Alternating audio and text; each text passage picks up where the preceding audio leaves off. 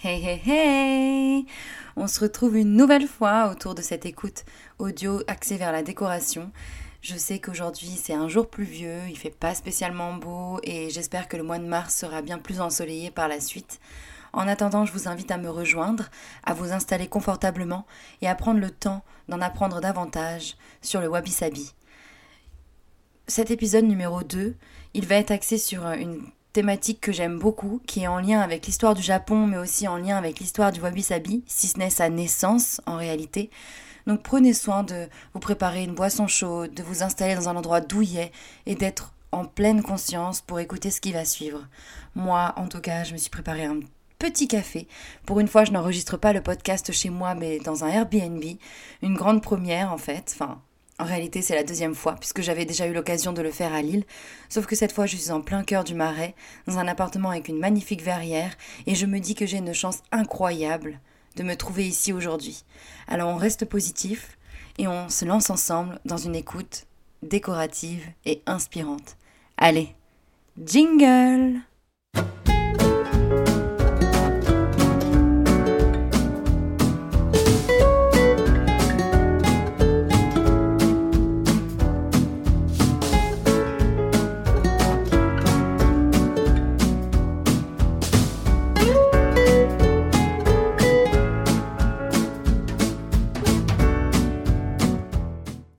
Let's go pour ce second épisode de la saison 3 du podcast Bien chez soi. Donc aujourd'hui, j'espère que vous avez préparé un thé parce que c'est le sujet du jour. On va parler de la cérémonie du thé et ce n'est pas pour rien qu'on va évoquer cet instant très zen qui est propice à la détente et qui évidemment a été inspiré par les japonais qui ont adopté cette technique ou plutôt cette pratique philosophique depuis bien bien bien longtemps. Pour eux, boire un thé, c'est pas juste boire une boisson chaude. Ça va beaucoup plus loin que ça.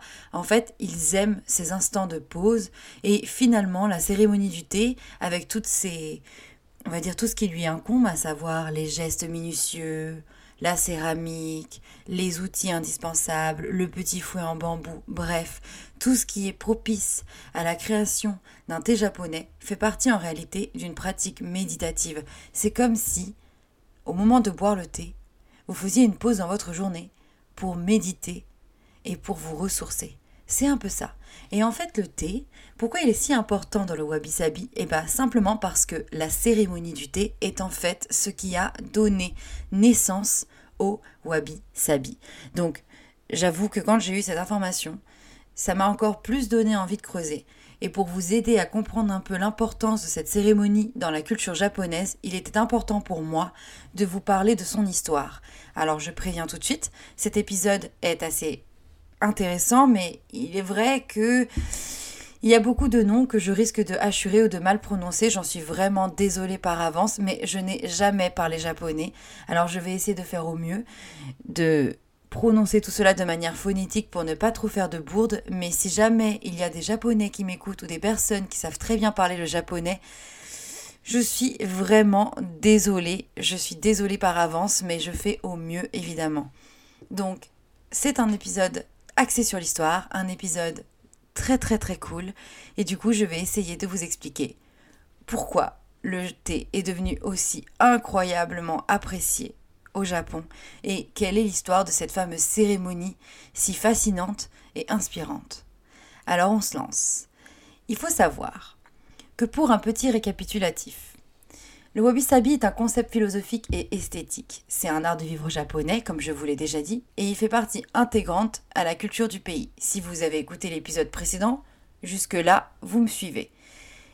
J'ai expliqué également qu'il y avait un penchant pour la simplicité et le fait que euh, on aime les choses authentiques et qu'on ne se prenne pas trop la tête avec le détail. Et finalement, ça laisse un peu deviner son lien avec la cérémonie du thé qui est fortement inscrite dans l'histoire du pays, un pays fascinant, celui qu'est le Japon.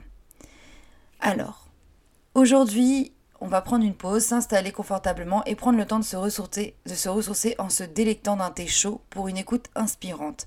Et vous allez voir que le simple fait de m'écouter tout en savourant votre thé, encore fumant évidemment, vous allez déjà pouvoir sentir cette sensation de wabi-sabi en vous. J'ai envie de vous faire découvrir la cérémonie, mais aussi la magie de ce breuvage, parce qu'en fait, le fait de boire une boisson chaude vous aide à vous détendre, fait du bien à votre corps, vous réchauffe, mais surtout, c'est souvent des boissons qui sont composées de plantes, et évidemment, c'est très très bon pour la santé, ce qui en fait n'enlève rien au charme de ce breuvage. Alors, le wabi-sabi tire ses origines dans la cérémonie du thé. Du coup, on commence par un petit point histoire parce qu'il est important de bien comprendre ça pour continuer l'apprentissage du wabi-sabi dans la décoration. Tout commence en 1191, à un moment où le thé est arrivé sur le Japon. Enfin, est arrivé au Japon plutôt. Il est vrai que on a tendance à penser que le thé est japonais, alors qu'en réalité, le thé vient de la dynastie Song en Chine. Il a fallu qu'un moine du nom de Myohan Ezai ramène quelques graines au Japon pour que le thé devienne un élément crucial dans la culture du pays. En fait, c'est ce fameux moine, Myohan, a inventé l'école du bouddhisme zen Rinzai, donc une, école qui, pour ceux qui connaissent pas trop l'histoire du Japon, est cruciale dans le bouddhisme zen, en tout cas asiatique. Et donc, il faut savoir que lui, il a ramené quelques graines de théier et il a lancé la production de la plante au sein du pays. Et d'ailleurs, grâce à lui, Kyoto, si je ne dis pas de bêtises, si je ne m'abuse, euh, est l'une des plus grandes villes productrices de thé aujourd'hui et il n'y est pas pour rien alors que c'était il y a des centaines d'années. Vous imaginez un petit peu? Et en fait, lui, il a commencé à cultiver le thé comme ça et il a fait en sorte que ce thé entre dans sa pratique quotidienne du bouddhisme. Un peu plus tard, le moine et maître du thé Murata Shuko va utiliser le thé sous forme de cérémonial pour créer des instants zen propices à la méditation. Et hop, le thé est devenu un peu plus zen encore.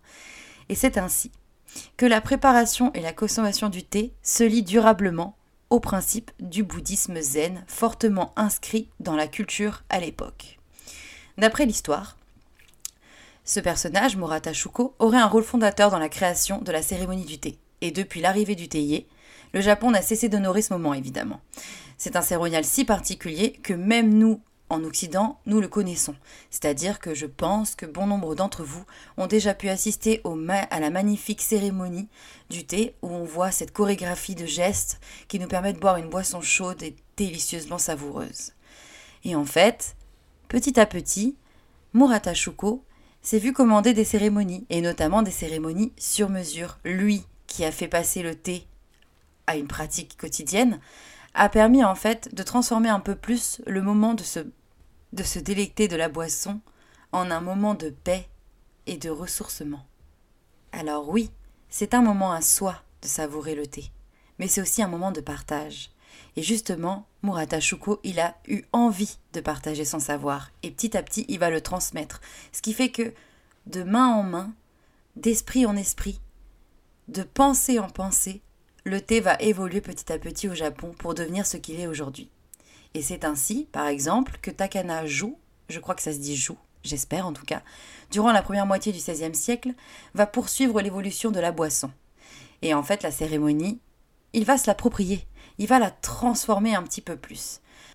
Donc ce monsieur, Takena Ju, va partir de cette cérémonie du thé que l'on connaissait à l'époque, donc à savoir très sophistiqué, riche en richesse, qui était en fait un mélange entre une philosophie et euh, un moyen de partager sa grandeur, on va dire, il va prendre ça et en faire quelque chose de plus simple et de plus pur.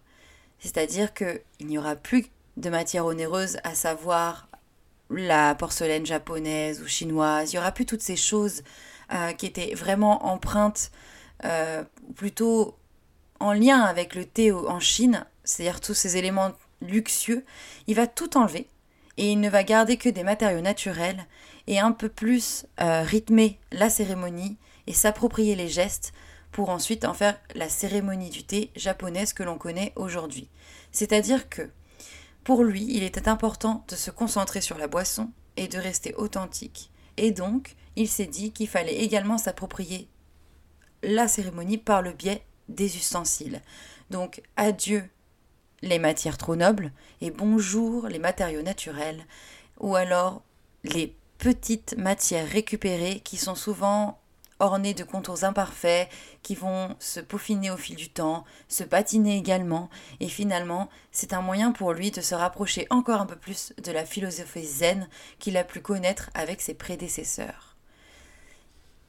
Il va inspirer de nombreuses générations en faisant ça, en changeant les ustensiles que l'on utilise pour préparer le thé. Un peu plus tard, Senyo Rikyu va marcher dans ses pas, et ainsi il va un peu plus pousser la cérémonie à sa façon. Il va reprendre l'idée de Takenajo et il va lui aussi retirer les derniers éléments, les dernières traces de la Chine qu'il y avait dans la cérémonie du thé. C'est-à-dire qu'il reprend la gestuelle, mais qu'il va se dire Ok, là, c'est à nous. La cérémonie du thé telle que je la connais aujourd'hui, ce sont des grands maîtres qui me l'ont transmis, et il est temps que je j'aide et que je participe à sa transformation moi aussi. Et donc, il va simplement faire en sorte que les outils utilisés viennent du Japon et de l'artisanat finalement. C'est-à-dire qu'il dépouille la cérémonie de son lien et la rend encore plus authentique et précieuse que ne l'a fait son prédécesseur et le prédécesseur avant lui, etc., etc. En fait, ça permet de créer cette authenticité que l'on apprécie énormément encore aujourd'hui et qui finalement est un des fondements du wabi-sabi. Vous voyez, vous commencez à, avoir le lien là. aujourd'hui, Senyo Rikyu, il est considéré comme l'un des plus grands maîtres de la cérémonie du thé.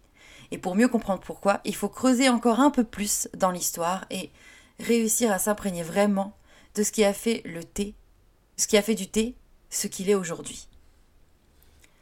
À l'époque, il y a très longtemps, le Japon venait de vivre un siècle de guerre, c'est-à-dire que la population était au plus mal, il y avait la famine, les catastrophes et énormément de pauvreté.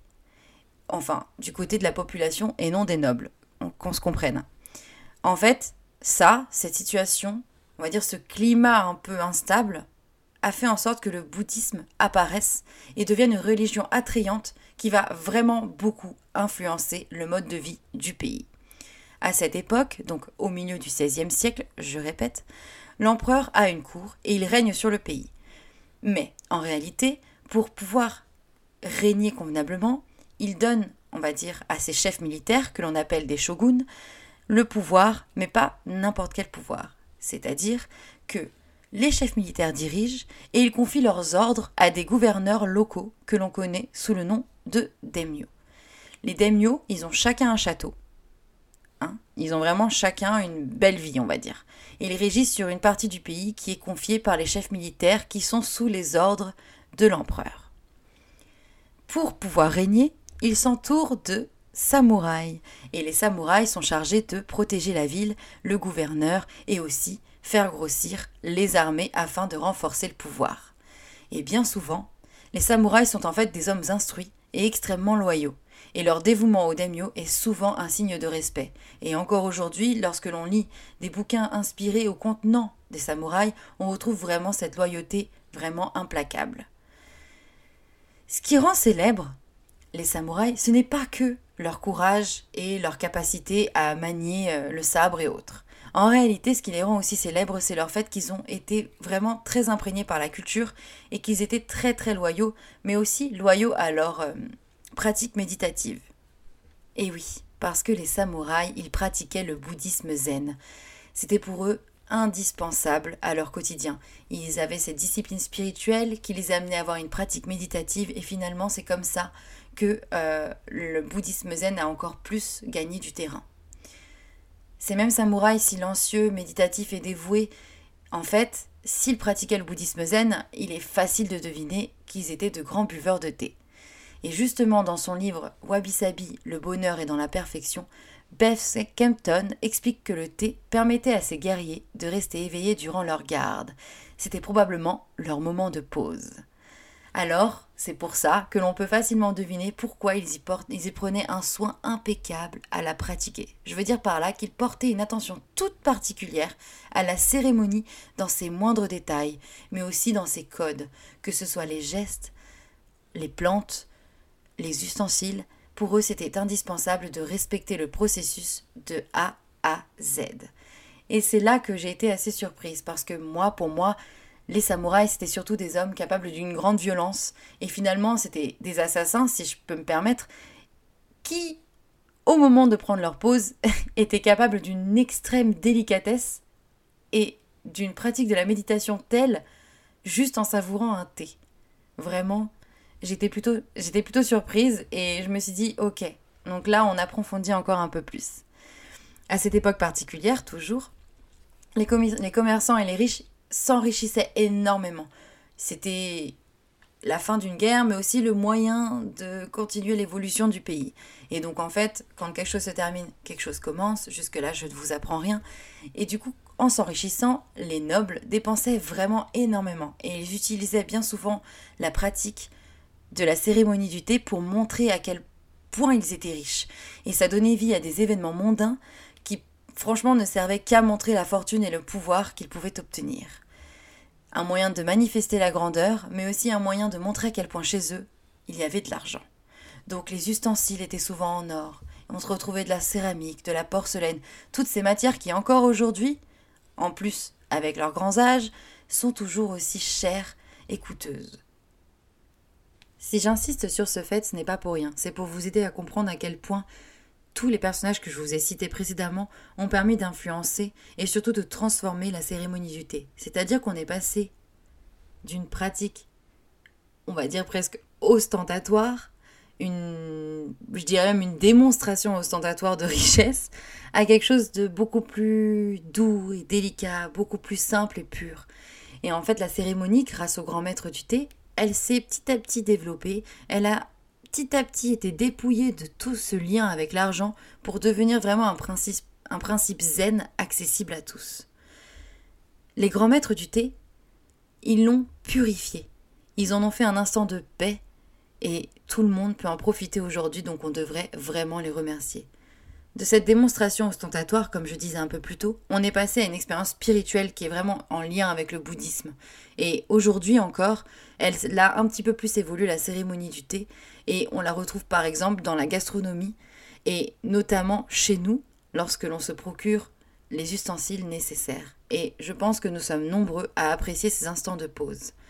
Moi en tout cas, Lorsque je savoure un thé japonais qui est préparé devant mes yeux, je prends plaisir à observer le maître du thé me préparer mon breuvage. Et en réalité, je me dis, ma méditation commence déjà au moment où je vois cet homme ou cette femme faire ses gestes, faire couler l'eau, manier les feuilles de thé avec minutie, et j'oublie tout dans ces instants.